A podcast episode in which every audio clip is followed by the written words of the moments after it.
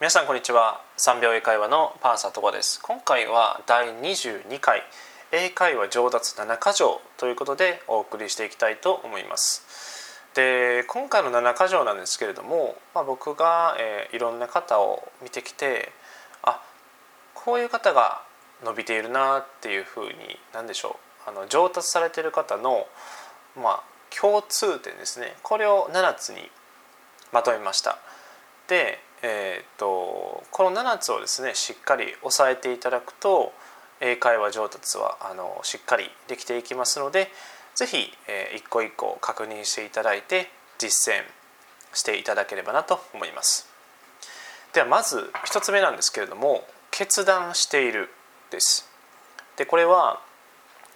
英語喋れたらいいなとかそのいいなでは終わらせていないということですね。で多くの方は英語喋りたいなっていう何でしょう欲求はあると思います。まあ、Twitter とかあの、まあ、SNS ですねブログとかでもよく見かけますし、えーまあ、他のね、えー、知り合いからとか聞いたりもします。だけれどもその中で実践している人というのはあのもうほとんどいないなっていうのが正直なところですね。でやったとしても続かなかったりとか、えー、してる方もいらっしゃいます。でもあの英会話上達する方はもう決断しています。ということはあの私は英語喋れるようになるというふうにもう決めて立つっていうことですねものすごくシンプルですよね。言ったらもう途中でやめるとかもうそういうのはもうほとんど、え考えていないと思います。とにかく喋れるようになるということを、えー、決断されています。でそういう方はあの伸びています。はい、やろうかなとか、えー、っとまあ、今日はやめとこうかなとかそういうのはなくてもうやると本当にシンプルですよね。もうこれ以上説明しようがないくらい、えー、シンプルなことだと思います。なのでまずは決断している。もしくは決断するですね。はい。これを、えー、知っておいていただければなと思います。で2番目。目的が明確である。目的が明確である。でこれはですねまあこれもあので僕よくツイッター見てるんですけれども英語喋りたいなっていう文章はよく見かけます。はい、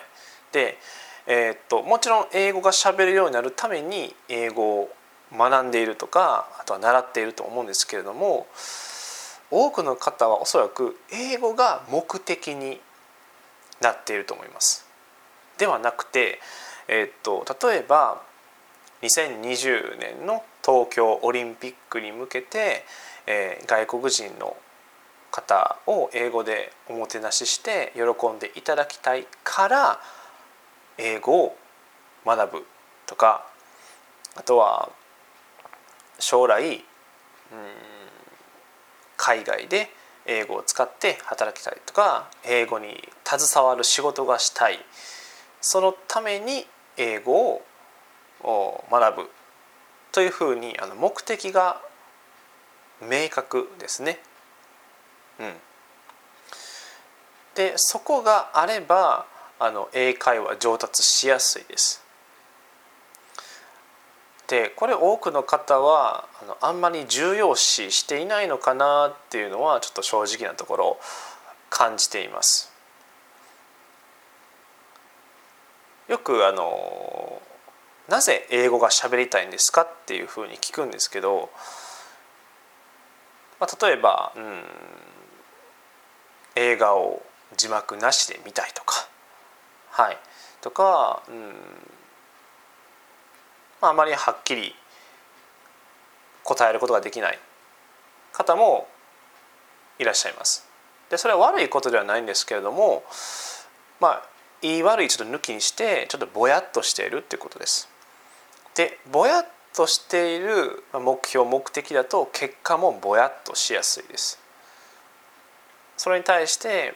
目標や目的が明確であればあるほど、えー、結果も明確になりやすいです。そして達成しやすいです。なので、まあ、英語は喋りたい気持ちは大切にしてください。なんですけれどもなんで英語を喋れるようになりたいんだろうとかどれくらいのレベルまで行きたいんだろうとか中学校レベルなのかもしくは高校レベルなのか、えー、ビジネス英会話レベルなのかとかあとはそうですね、えー、 TOEIC で、えー、600点以上取りたいとか英検で準2級合格したいとかそれぞれあると思います。でそれが、目標でプラス、最終のこの目的ですねそこをあのなぜ英語がしゃべるようになりたいかっていう目的を明確にしていただければなと思います。でこれあの人によっては時間かかると思います。で、まあ、なるべく早い方がいいんですけれども、まあ、常にあの日常生活でなんで英語を喋りたいんやろうっていうふうに、うん、あの自分に問いかけていただくとあの答えは出てきますので、えー、それをちょっと習慣にしていただければなと思います。であのちなみになんですけど僕は、えー、最初の、まあ、目的というか理由はもうかっこいいからだけでした。で、えー、何でしょう、まあ、もちろんかっこいいからなんですけれどもそこがそのかっこいいからっていう言葉に入ってる気持ちがすごく、まあ、他の人よりも大きかったというか憧れがすごくあったんですね。小さい時にあの「トップガン」っていうあの有名な映画があるんですけれども、えー、トム・クルーズが主演の映画ですねこの、まあ、戦闘機とかね、えー、そういう飛行機が好きだったんですけれどもでそれを見てああすごいかっこいいなと思ってで僕も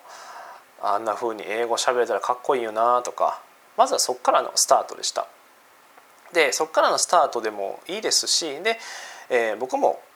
進むにつれて徐々にあの目的というか目標も変わってきています。それはもう人それぞれ、えー、あると思いますし成長につれて変わるのは別におかしくはないと思いますので、えー、この目的が明確であるっていうところですねそこをあのちょっと自分自身に、えー、ね、えー、質問していただければなと思います。で次で3番目毎日英語学習している。でこれはもうもう当たり前というか当たり前ですね。でこれたとえ5分でもいいんです。リスニング聞くなり、えー、単語1個覚えるなり。で英語を習得するためには長期間必要です。もう1年単位とか2年単位ぐらいあの見といてもらった方がいいと思います。まあ、人それぞれどれだけ日常的に英語学習に費やせる時間を確保できるのかとか作れるのかとかそれによって変わってくるんですけれどもでも条件としてはその毎日、まあ、極端なことを言うと、えー、30秒ぐらいでもいいと思います。うんでそこが長期的に何でしょう英語学習を習慣化させる、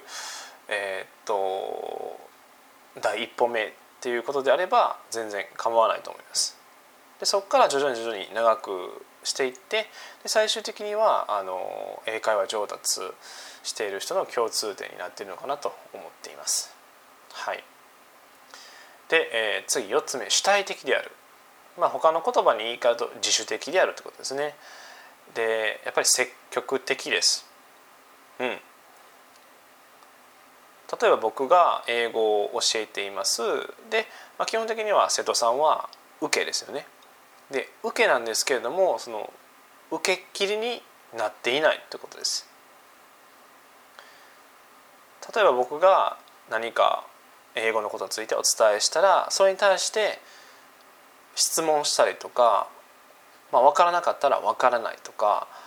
あとはこういう時はどう言うんですかとか必ず何かしらの質問とか反応がありますしもう文字通り主体的なんですね。であのもちろん教えられるっていう状態なんですけれども、うんまあ、積極的に取りに行っているというか盗みに行っているっていう姿勢ですねその状態にしていただくと、うん、かなり伸びています。うん、で主体的になればなるほど自分でも調べるようになっていきますしで、えー、どんどん英語学習に対して積極的になっていっています。うん、で僕の理想としてはその英会話レッスンも大事なんですけれども英会話レッスン以外の時間の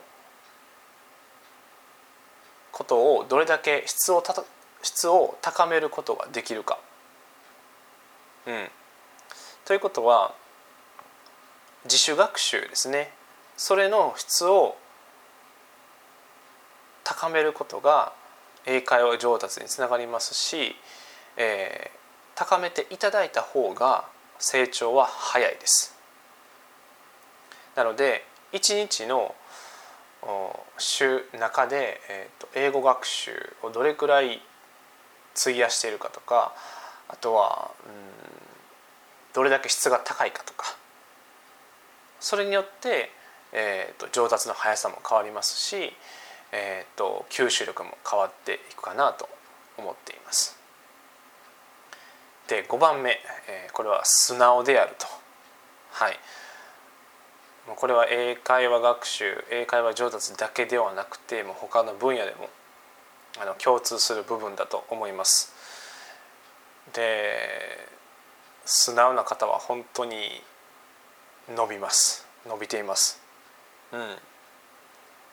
例えばあの「この本いいですよ」ってお伝えしたらもうすぐに購入されてで、えーとまあ、生徒さんからねあの報告とかあるんですけど「その本買いました」とかうん、で、えー、実際その本に取りくら取り組まれてで毎日報告してくださる方もいらっしゃいます。うん、でえー、っと何でしょう。まあここで秘密を言うとっとあれなんですけどやっぱ素直な方の方がうんまあこれね教える立場というか教える方の方から見ると何でしょう分かっていただけるというか感じていただいてると思うんですけど素直に、えー、実践していただければあそしたらこれもいいんじゃないかなっていう、うん、なんか気持ちになりやすいですね。でこうしたらどうですかっていうなんか他の提案もまあ、個人的にはしやすくなっています。うん、でそれまたあの実践していただくとじゃあこれもあのお伝えしようかなっていう何でしょういいサイクルというかいい循環があの生まれているような気がします。うん、なのであのやっぱ素直であるっていうことはすごくうん、自分自身も大事だなっていうのは感じていますし英会話上達する方のまあ条件の、うんまあ、条件というか傾向の一つかなと思っています。で6番目、えー、失敗ウェルカムである。でおそらく多くの方は失敗イコール、まあ、したくないとか嫌だとかえー、っと間違えるのは悪いことだとかそういうふうに結びつけていらっしゃる方がいらっしゃると思います。なんですけど失敗って人それぞれ意味付け変わってますよね、まあ、変わってますというか違いますよね。例えば A さんは失敗っていうことはすごくネガティブに捉えてるけれども B さんはあいい経験になったわっていうふうにポジティブに捉えてます。で失敗っていう言葉にもそのいいとか悪いとか、うんまあ、本当はなくて人それぞれどうやって受け止めているかですねそれによってポジティブな反応ができる方もいらっしゃればポジティブに反応できない方もいらっしゃいます。うん、でやっぱ傾向として失敗イコール、うん、すごくいい経験というか英会話上達するために必要な、まあ、経験として、えー、捉えていらっしゃる方が、うん、多いかなと思います。で僕も何回も過去英会話で失敗してきましたし何度も間違えてきました。でも僕は今振り返るとその失敗をしてきたおかげで何ができていないとかじゃあどうすればいいのかというのがすごく明確に分かるようになってきました。うん、でちゃんともちろんねあの振り返ることも大事で、えー、振り返ってじゃあ次からこうしていこうっていう意識が生まれます。でその通りしていったらあ次から成功ですね、えー、うまく喋れるようになってでそれのまた繰り返しですね。でまた他の失敗があってでまた間違えてで次からこうしていこうっていうふうに、うん、でこの循環を起こせることがあのすごく英会話上達に必要かなと思います。うん、なので失敗ウェルカム、うん、でいきましょう。うん、で最後7番目楽しんでいる。で、えー、もうそのまんまです楽しんでいらっしゃいます。間違えてもああここが間違ってたんですねっていうすごくポジティブな反応で返ってきます。であとは「あここが分かっていなかったんだ」とか「あそうなんですね」とかあの新しい発見ですね。でここをこうしたらそういう文章が作れるんだとか、うん、なんか一個一個うん、本当に素直に楽しんでいらっしゃいますしでもういい意味で面白がっているってことですね。うん、で、えー、英語っていう言葉に対してのなんかイメージというか反応もポジティブな言葉が多いですし、うん、まあそこまでネガティブな言葉はないかなと、うん、思います。なので、えー純粋にも楽しむ、うん、で英語はあの競争ではないので、まあ、競争はもう自分自身としていただければなと思います。まあ、昨日の自分より、まあ、一歩、まあ、ないし半歩成長すればいいかな、うん、ぐらいの、まあ、最初はですね、え、それぐらいでいいかなと思います。で徐々に徐々に、えーとまあ、ハードル上げていってもいいと思いますし。うん、なので、えっと、まとめると、えー、1番目決断しているですねで2番目目的が明確である3番目毎日英語学習をしている。4番目主体的である。5番目素直である。6番目失敗ウェルカムである。で最後7番目楽しんでいるということになります。で、えー、最初はあのこの7つ、まあ、全て意識するの難しいと思いますので1個ずつあのクリアしていてもらって、うん、全然大丈夫ですので、えー、ぜひですね、えーと、振り返っていただいて日常生活に生かせるようにしていただければなと思います。それでは、えー、今回は、えー、以上になります。でもしよかったらチャンネル登録よろしくお願いいたしますそれでは今日はこんな感じで終わりたいと思います So see you next time bye bye